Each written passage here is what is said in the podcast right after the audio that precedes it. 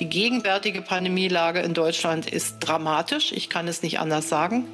Die vierte Welle trifft unser Land mit voller Wucht.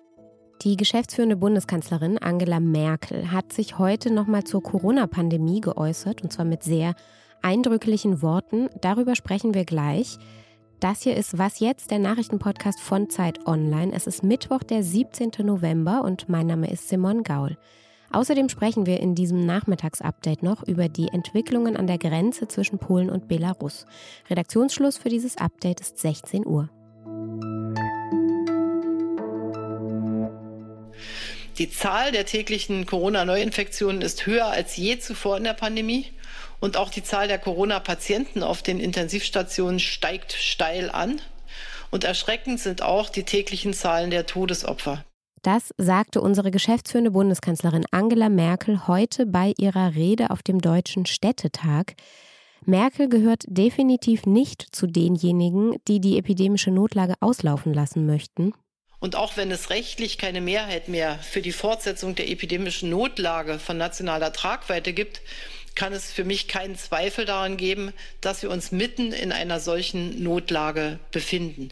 Deshalb sagte Merkel dann auch, das für morgen angekündigte Bund-Länder-Treffen, das sei überfällig. Einziges Kriterium unserer Beratungen, und zwar gerade morgen auch bei der Ministerpräsidentenkonferenz, hat deshalb zu sein, was jetzt mitten in der vierten Welle gegen das aktuelle dramatische Infektionsgeschehen in Deutschland zu tun ist und was nicht.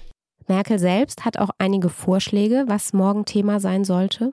Erstens, Bund und Länder müssen sich aus meiner Sicht beim sogenannten Hospitalisierungsindex, also dem Index, der den Ernst der Lage in den Krankenhäusern anzeigt, auf einen Schwellenwert verständigen, ab dem jeweils entsprechend der regionalen Infektionslage verbindlich über die bisher geltenden Maßnahmen hinaus zusätzliche Schritte zur Eindämmung der Pandemie eingeleitet werden müssen. Außerdem warb sie fürs Impfen, für Erstimpfungen derjenigen, die sich bisher nicht impfen lassen wollten oder konnten und auch für die Boosterimpfungen der bereits doppelt geimpften.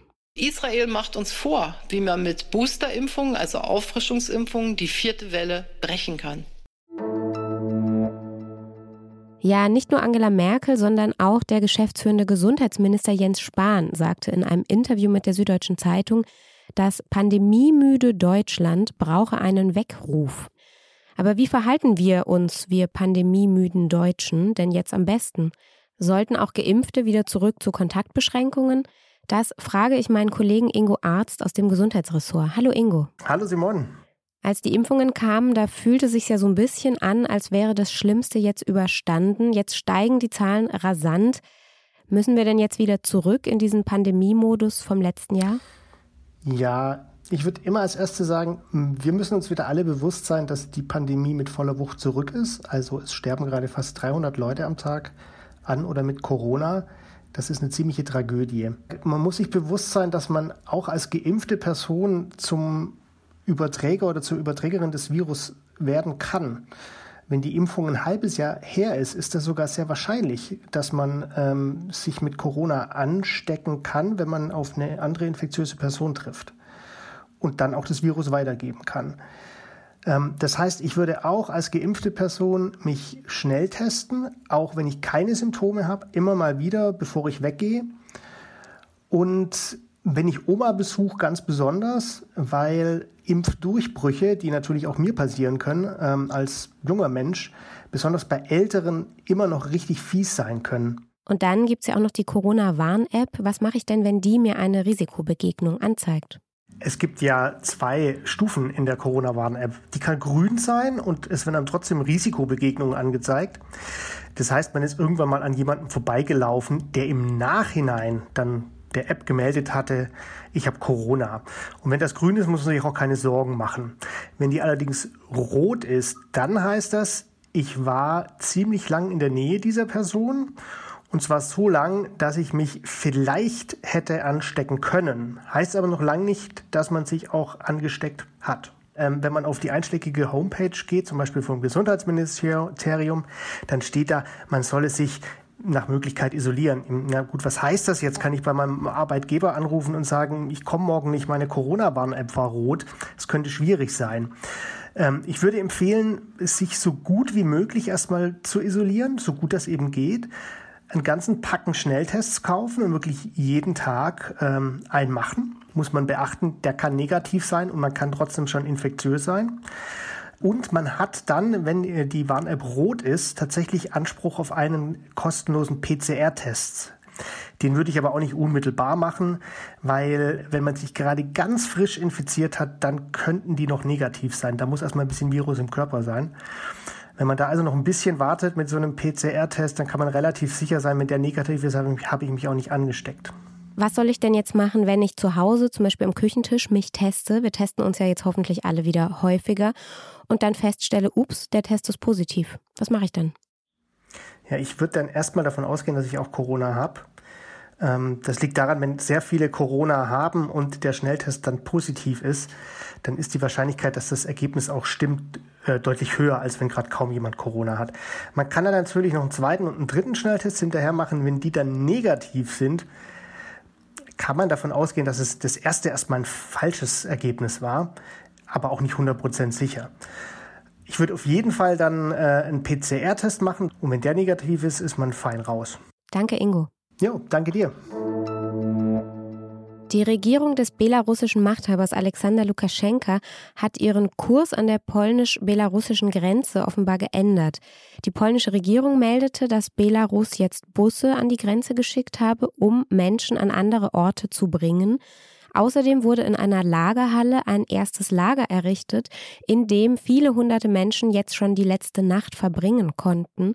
Und Berichten der russischen Agentur RIA zufolge soll am morgigen Donnerstag dann der erste Rückführungsflug in den Irak stattfinden. Nach Angaben des Auswärtigen Amts in Berlin hatten sich bereits 170 Irakerinnen und Iraker für einen Rückflug gemeldet. Angela Merkel hatte am Montagabend mit Lukaschenka telefoniert. Weil die EU ihn aber nicht als Präsidenten anerkennt, war dieses Telefonat teilweise sehr hart kritisiert worden. Regierungssprecher Steffen Seibert verteidigte den Schritt jetzt heute nochmal. Das Telefonat zwischen Merkel und Lukaschenka sei mit der EU-Kommission abgesprochen gewesen und angesichts der Lage an der Grenze absolut notwendig gewesen. Was noch? Wenn viele Menschen in einem Club zu lauter Musik tanzen, dann wird es ziemlich heiß. Eigentlich ist das ja eine ganz gute Energiequelle, das dachte sich David Townsend, ein Energieberater aus Schottland. All this body heat is currently is left in the club and everyone gets too hot or it's dumped into the atmosphere via a kind of more conventional air conditioning system. All diese ganze Energie bleibe ja aber immer im Club, das sagte er der BBC. Also erarbeitete er eine Technik, um diese Wärmeenergie, die beim Tanzen entsteht, zu speichern. Anschließend soll mit dieser Energie der Club gekühlt oder geheizt werden können. Das funktioniere ein bisschen wie ein Kühlschrank, erklärte Townsend. Die Hitze werde rausgepumpt und an einer anderen Stelle gespeichert. Der Club SWG 3 in Glasgow will diese Technik jetzt ausprobieren und wenn es klappt, dann soll sie im kommenden Jahr installiert werden. Vorausgesetzt natürlich, die Clubs dürfen überhaupt offen bleiben in Glasgow. Das war was jetzt für heute. Morgen früh hören Sie an dieser Stelle meine Kollegin Elise Landschek, die nochmal ausführlicher auf das anstehende Bund-Länder-Treffen blickt. Bis dahin, wie immer, schreiben Sie uns gerne an wasjetzt.zeit.de. Ich sage danke fürs Zuhören und tschüss.